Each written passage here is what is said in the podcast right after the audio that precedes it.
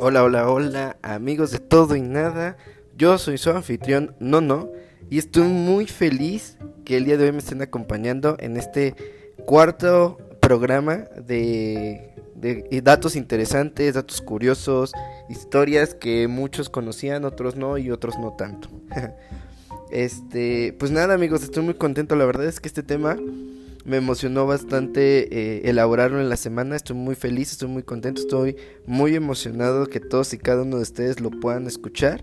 Y, antes que empezar eh, a hablar de este tema tan interesante, quiero a todos agradecerles, mandarles un fuerte abrazo porque la verdad es que esta última semana he estado monitoreando un poquito más Spotify, las redes sociales como Instagram y Facebook, que es donde todo y nada está pues promocionándose y la verdad es que hemos visto un aumento muy bueno, muy considerable en, views. La gente nos está viendo, nos está escuchando y eso la verdad es que me da mucho gusto porque como siempre les he platicado empezamos con, con muchos miedos, con muchas cosas y la verdad es que a lo largo de estas este, ya cuatro semanas en las que empezamos este proyecto eh, he recibido unos comentarios muy bonitos críticas constructivas, unas no tanto, comentarios positivos, negativos, este, sugerencias y agradecerles que estén interactuando en las redes sociales, que estén compartiendo el contenido y que lo estén compartiendo con amigos y conocidos. La verdad es que me da mucho gusto y la verdad es que también eso nos anima a que día con día, semana tras semana, hagamos investigaciones más interesantes y nos den más ganas de hacer este programa para que ustedes, quienes nos están escuchando, este, puedan disfrutarlo y llevarse un conocimiento nuevo, una experiencia nueva sobre todo este, una tarde agradable eh, hoy los días domingo que es cuando hacemos esta, esta producción.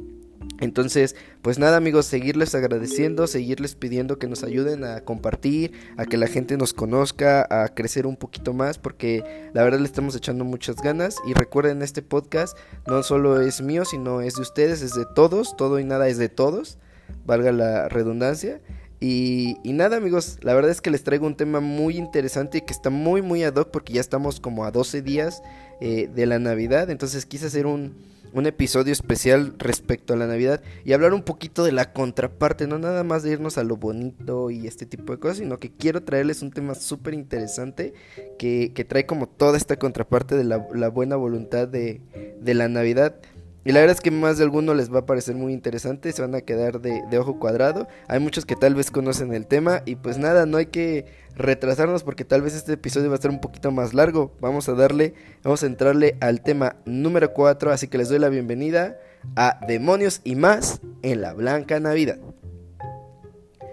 Amigos, cada religión alrededor del mundo tiene sus propias celebraciones y festividades para interpretar los nacimientos de los Mesías, las profecías o para educar a la gente a base de miedo y terrores, utilizando figuras que están presentes como todo en la vida.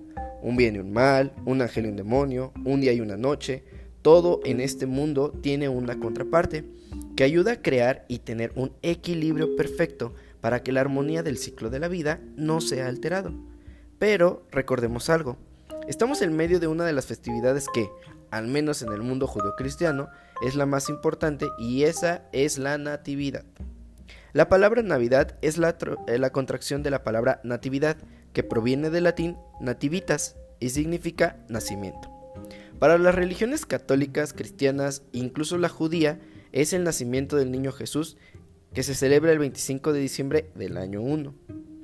Pero recordemos que la fecha del nacimiento del Mesías fue acomodada a propósito por la Iglesia Católica, que convenientemente observó diferentes festividades paganas que coincidían con hechos importantes y decidió imponer esta fecha como el nacimiento del Mesías. Por ello, tenemos, por ejemplo, los Saturnales, en honor al dios Saturno de los romanos, que era celebrado el 25 de diciembre y era para alargar los trabajos de la cosecha. Recordemos que se dice que los eh, últimos días del mes de diciembre son los días más oscuros y con menos luz, entonces se aprovechaban estos tiempos para que las cosechas fueran un poco más fructíferas y se pudieran terminar todos sus trabajos para que en esta temporada hubiera bastante comida para la gente. Además de los Saturnales también tenemos el Natalis Solis Invictis, que era asociada al nacimiento del dios Apolo, efectivamente también el 25 de diciembre, y es donde aquí la Iglesia Católica toma el nacimiento de Jesús por el nacimiento del dios Apolo. Pero no vamos a clavarnos en el origen de la Navidad y la mezcla de fechas y hechos históricos que tuvo que modificar la iglesia para encajar en la vida de todas las culturas que rodeaban sus territorios, sino de los terrores navideños. Y para ello necesitamos obviamente conocer, aunque sea de manera general, al gordinflón personaje que da el toque especial a esta festividad y que, sin conocer de él, este sabemos como los datos más generales, pero no vamos a adentrarnos tanto en, detallar este personaje, pero sí es importante para poder entender a cada demonio del que les voy a hablar. Y les vuelvo a decir, no voy a entrar tampoco de lleno a este tema. Hablaré de manera general de Santa Claus, Papá Noel, mi tocayo, o San Nicolás, quien es quien da el toque final a esta fecha tan importante.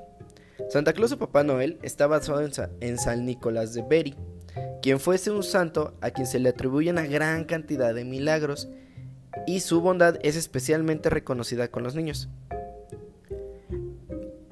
La bondad que este santo se profesaba era un objeto de reconocimiento para la sociedad contemporánea de este personaje.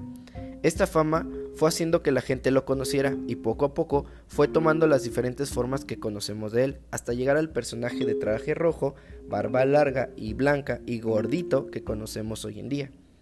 Para la tradición moderna, Santa Claus es un personaje de amor y bondad, que viaja en un trineo jalado por renos, entre ellos el famoso Rodolfo el Reno, aquel de personaje de nariz roja, y durante toda una noche y de manera inexplicable lleva regalos a todos los niños del mundo. Y yo me preguntaba, ¿por qué diablos podía llevar tantos juguetes y a tantos niños en una noche? Y además de adivinar este, diferentes teorías, pues pude pensar en, bueno, los usos horarios, los cambios de fecha de un lado del mundo al otro. Y entonces entendí, analizando a todos los demonios de los que les hablaré más adelante, eh, recordemos que este lado del mundo no era tan conocido. Entonces, hasta los inicios de la globalización, el mundo era mucho más reducido. Y pues en teoría Santa Claus sí podría lograr llegar a todos los niños del mundo porque el mundo era más chiquito y más reducido. Pero entremos en este tema que nos aqueja, y es que como les decía, Papá Noel representa la bondad y el amor, la compasión y la gratitud. Pero como hay un lado bueno, debe de haber un lado malo. Como hay un yin, hay un yang. Por ello es que en diferentes culturas y folclores de diferentes países, especialmente de Europa, existen cómplices de Santa que están ahí específicamente no para ser el villano de una historia, sino para lograr ese equilibrio del que tanto hablamos y es que como veremos en este capítulo, Santa Claus tenía que echar mano de varios seres mitológicos para poder completar su misión. Mientras, mientras él estaba para premiar a los niños buenos, sus aliados, con pinches, secuaces, estaban para castigar a los niños malos con el consentimiento del santo. Así que vamos a conocer cada uno de los terrores de Navidad más famosos y que sé que muchos de ustedes no conocían, así que vamos a empezar. Y es así como en primer lugar tenemos de toda la lista que traigo el día de hoy al más popular, Krampus. En la modernidad y en los últimos años se ha hecho más popular el personaje de Krampus porque han salido bastantes películas de terror eh, que encaminan un poquito de esto. Incluso lo hemos visto en algunas películas infantiles.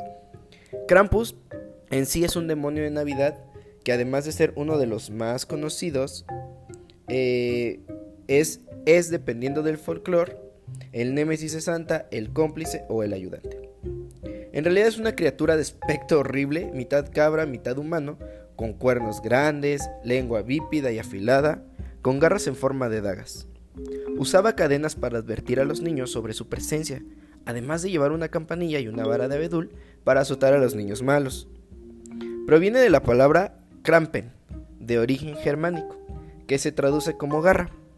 Y en realidad Krampus es de origen nórdico, pues se dice que es el hijo de la famosa diosa del inframundo Hel, una de las hijas del dios Odín. Krampus viaja con una cesta donde arroja a los niños que secuestra y dependiendo de las fuentes, o los come en la noche del Krampusnacht, o los tira al río para que se ahoguen, o finalmente, en otras teorías, también los tira al inframundo donde son castigados por la diosa Hel. Krampusnacht es la festividad dedicada a este demonio y se lleva a cabo el 5 de diciembre, donde los jóvenes tienden a construir trajes de este demonio con trozos de madera, cadenas y pieles para participar en el Krampuslauf, que es la carrera del Krampus.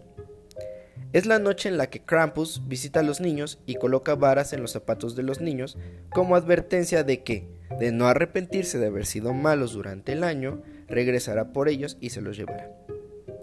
Los disfrazados de Krampus en la modernidad es muy común que persigan a los transeúntes y los agarren a palos, como la tradición dicta que Krampus castigaba a los niños malos. Una vez terminado el Krampus Nash y en víspera de Navidad, Papá Noel es acompañado por Krampus para premiar o castigar a los niños del mundo.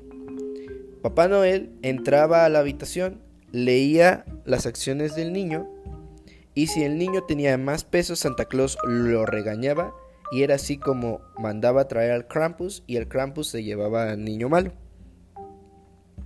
Y bueno, aquí empezamos a ver que la verdad es que estaba un poquito mm, hardcore el hecho de la existencia de un ser mitológico de este tipo de cosas, de este tipo eh, pues de aspectos, porque Krampus es, realmente, si lo ven en las ilustraciones, y yo lo voy a postear ahí en, los, en las ilustraciones del tema, eh, en las redes sociales, Krampus es bastante horripilante y sobre todo si lo vemos en las películas, pues vaya, hay bastantes películas de, de terror que, que hablan un poquito de la historia del Krampus.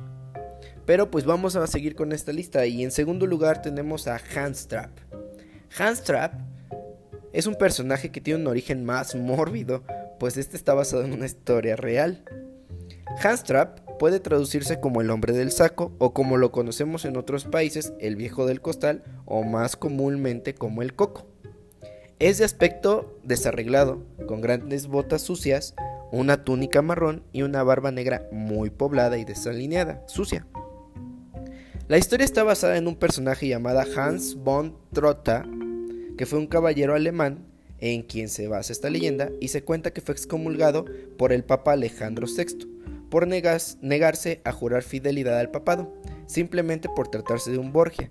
Y para aquellos que no conozcan eh, un poquito de la historia también del papado, el reinado de Alejandro VI, eh, que fue un papa eh, de la familia Borgia, en Italia los Borgia eran una familia muy poderosa y además tienen, digo, más adelante espero poder hacer un capítulo de los Borgia, pero habla de que los Borgia eran eh, personas muy corruptas, incluso se habla de incestos entre ellos mismos, eh, de manipulaciones, de asesinatos entre la misma familia y entre la gente que era su competencia, y se cuenta que Alejandro VI pagó suficiente dinero este, para lograr llegar al papado, e incluso se dice que ofreció a su hija como un, este, como un premio a quien pudiera darle mayor cantidad de dinero para comprar el papado. Y es que recordemos que a diferencia de en la actualidad que hay un cónclave y que hay ciertas reglas, eh, en, en estas épocas el papado era fácilmente manipulado para quien lo podía comprar.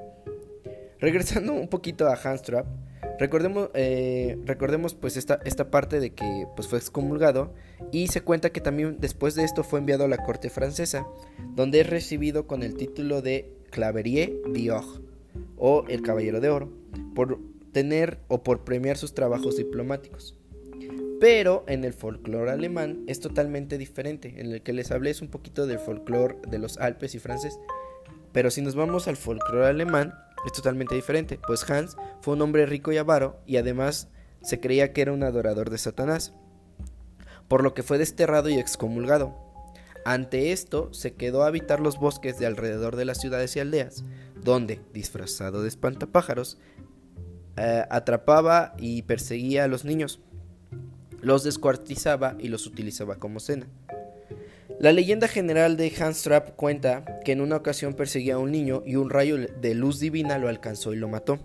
A pesar de ello, Hans, o el alma de Hans, eh, continuaba vagando con un costal para castigar a los niños malos en las fechas próximas a la Navidad, que es cuando más apariciones de Handstrap se, se llevan a cabo. Y es muy curioso porque en, alrededor del siglo XVII-XVIII eh, se cuenta que durante las fechas de Navidad era cuando más desapariciones de niños este, se llevaban, entonces esto ayudó a alimentar un poquito más la leyenda de Handstrap. Pero vamos a ahora a, Francia, donde Handstrap tiene una versión eh, francesa. Y eh, les voy a pedir una disculpa por la pronunciación. Y es que vamos al número 3 de esta lista. Le Père Faudat es un acompañante de San Nicolás que el día 6 de diciembre se va con él para entregar carbón y varas a los niños malos. Su nombre puede traducirse como el Padre Azotador. Su primer registro se remonta al año de 1150, donde tenemos el origen de la, de la leyenda, la cual nos relata que, junto con su esposa, cuenta que raptó a tres niños ricos y planeaba matarlos para quedarse con todas sus riquezas. Algunas versiones afirman que cortaron a los pequeños en trozos y cada uno de los cuerpos de los niños fue utilizado para comerlo. Es ahí cuando San Nicolás descubre el crimen, aparece de la nada y resucita a los niños. Ante el hecho, Fouda se arrepiente y según relata el hecho, él mismo le pide a San Nicolás ser su acompañante, aunque en otras versiones es obligado por el santo para ir con él como parte de su penitencia para limpiar su pecado.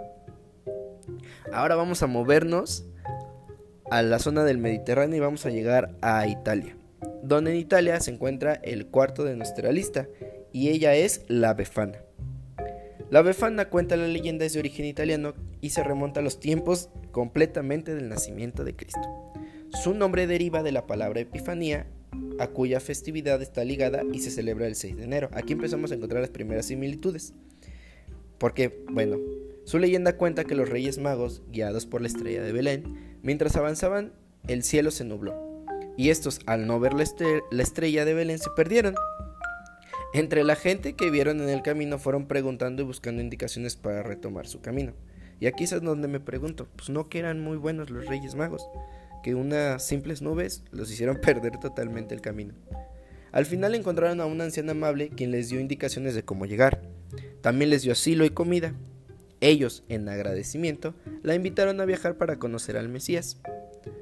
Ante su trabajo doméstico, que era su prioridad, se negó y los Reyes Magos entendieron, agradecieron y reiniciaron su viaje. Esto creo que es un poquito machista respecto a que la mujer tiene que dedicarse a los trabajos domésticos, pero es parte de la leyenda, amigos. Al cabo de un rato, arrepentida, la befana terminó sus labores, tomó su escoba recolectó dulces y emprendió su viaje con la idea de alcanzar a los Reyes Magos.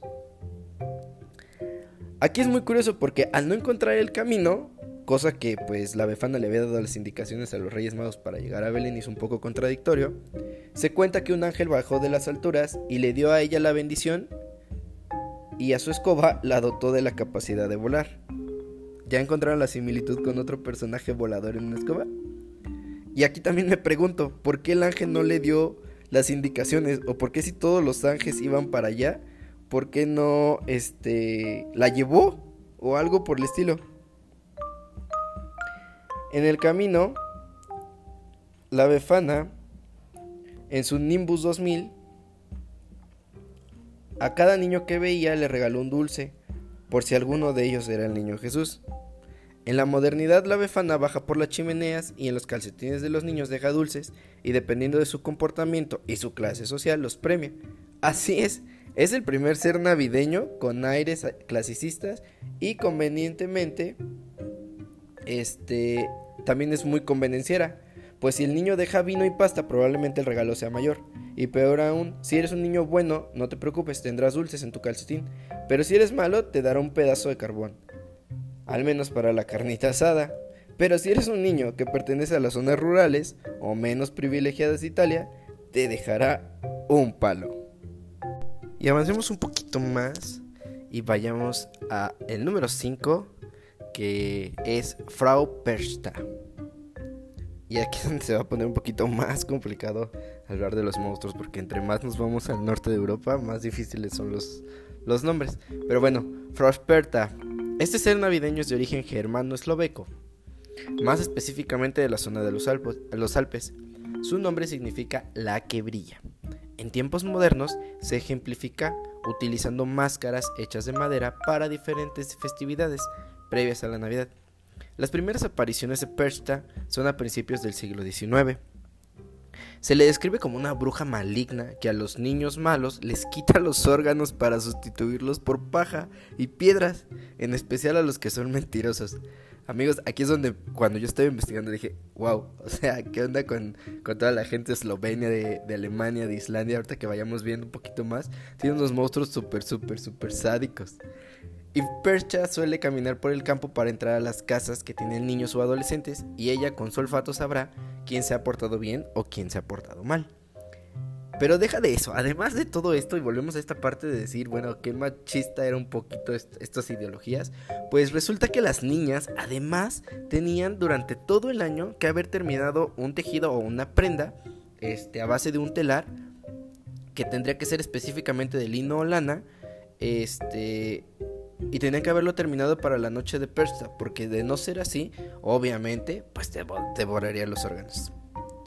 Pero en cambio, si habías sido una persona buena, bien portada, te dejaba una moneda de plata y frutos en tu zapato. Y pues bueno, piensa en algo, si te portas bien te deja una moneda o un fruto, pero si te portaste mal, el premio es haber perdido tus órganos. Y ahora vamos a conocer a la familia más rara y disfuncional sobre todo extraña que he encontrado y de la cual tengo conocimiento. Pero para ello vamos a hablar de uno por uno los miembros de la familia y vamos a empezar con Grilla. Grilla es un ser originario de la región de Islandia y es aquí donde les pido una disculpa si en alguna palabra islandesa le pronuncio mal, pero no he perfeccionado nada en este idioma. En teoría Grilla es un ogro que aparece por primera vez en los manuscritos del siglo XIII en Islandia. La leyenda ha sido utilizada para asustar a la mayor parte de la población durante siglos, y fue tan efectivo que en 1746 se decretó a nivel nacional la prohibición del uso de esta leyenda como una práctica de asustar a la población y sobre todo evitar traumatizar a los niños. Imagínense esto. Ahora, hay que recordar que la zona de Noruega, Islandia, este eh, y esta zona norte del continente europeo todavía en la actualidad creen en los duendes, en los gnomos, en las hadas, en los troles. Tal es el caso es que, por ejemplo, eh, en algunas regiones de Irlanda, digo de Islandia, perdón, eh, se les pide permiso a los duendes antes de construir una carretera. O incluso hay consejos que defienden eh, los derechos de los gnomos y cosas así. O sea, eso es algo muy interesante que yo no había, no había entendido y no había dimensionado la magnitud de, de la creencia de estos seres en esta cultura. Y por eso es que se llegó a este grado de que era muy efectivo por el, por el, por el gusto que tenían y por el, em, el aprecio que tenían para estos seres que ellos consideran seres elementales. Se cuenta que Grilla baja de las montañas a buscar su comida y siendo su guiso de niño travieso el platillo favorito. Pero aún así ella tiene un apetito voraz e insaciable. Se sabe que se casó tres veces, es el único ser del cual se tienen datos y señas de todo. Así que se casó tres veces siendo Lepaludi, Lepaludi, el último con quien vive en una cueva, junto con el gran gato de Navidad y los 13 Julens.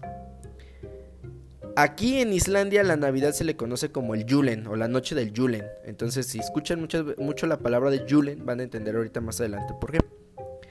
Grilla era fea, era una mezcla de troll y ogro, era un ser con 15 colas y cuernos. Su rostro estaba lleno de grandes verrugas. Y entonces les decía que ella vivía en una cueva con Lepaludi, con el gran gato de Navidad y con los 13 Julens. Los 13 Julens eran sus hijos y ese es el número 7 de esta lista. Los Julens son los hijos de Grilla y Lepaludi. A diferencia de otros países donde Papá Noel es quien visita a los niños buenos, en Islandia son los Julen que por 13 días visitan a los niños buenos en el, ocaso de la, del de la festividad del Julen. Son pequeños trolls de mal comportamiento que visitan cada, cada día a cada uno de los niños durante esas festividades. Y son los encargados de premiar a los niños buenos dejando un regalo en los zapatos. Se cree que la idea moderna del Santa Claus, que es ayudado por duendes, nace de la leyenda de los Julen. En el caso de los niños malos, solo recibían una papa vieja en su zapato y una travesura. Y aquí es donde vamos a echar a perder el, islandés y vamos a empezar a hablar. Les voy a platicar un poquitito, tres datos de cada uno de los Julens. Y para ello empezamos con el Julen número uno, Stek Jakstaur. Este Julen aparece los días 12 de diciembre y es súper aficionado a robar ovejas. Le encanta molestar el ganado y poder tomarse su leche. El Julen 2 es Gilgagaur, aparece los días 13 de diciembre. Se esconde en los establos para tomarse la leche y si te has portado mal, roba todos los productos lácteos que tengas en tu casa. En tercer lugar está Staffur. Stafford aparece los 14 de diciembre. Le encanta robar cacerolas para comerse las sobras y es el más joven de todos los Julen. Después tenemos a Berusleiskir, que aparece los días 15 de diciembre. Tiene una afición por, por las eh, cucharas de madera y chuparlas, y es el más delgado de todos los hermanos. A continuación tenemos a Potaskefil. Potaskefil. Él oportunamente aparece los días 16 de diciembre y le gusta entrar a las cocinas. Lame todos los residuos de las cacerolas. As visita los días 17 de diciembre y siempre suele esconderse bajo la cama. Aquí aparece la leyenda o de aquí, aquí nace la leyenda de un monstruo bajo la cama. Y gusta por lo, robar los Askur, que son los bols de comida. Handuskelir llega a visitar los días 18 de diciembre y gusta de dar portazos ama el sonido de las bisagras al rechinar. Skirgamur llega los 19 de diciembre. Es fanático del skir, que es un famoso yogur irlandés. Yug Yugnakrokir llega los 20 de diciembre. Tiene la debilidad por los encurtidos y le encanta robar las salchichas. Glugagayer aparece el 21 de diciembre. Es mirón y le encanta espiar. Siempre está en las ventanas esperando a ver qué puede robar. Gatapefur llega el 22 de diciembre. Tiene una característica nariz grande y esta lo utiliza para oler, olfatear y robar el pan, principalmente el laufabraut, que es un pan típico de la región. Ketkrocur hace su aparición el 23 de diciembre. Es amante de la carne ahumada y carga siempre un gancho para poder robar la carne. Kertasniskir es el último hermano y aparece el 24 de diciembre. Persigue a los niños para robarles sus velas, y este parece ser el más generoso de todos, y en Islandia es el favorito y el más querido. Y por último vamos al octavo de nuestra lista y el último que es el gran gato de Navidad. Este es la mascota de Grilla.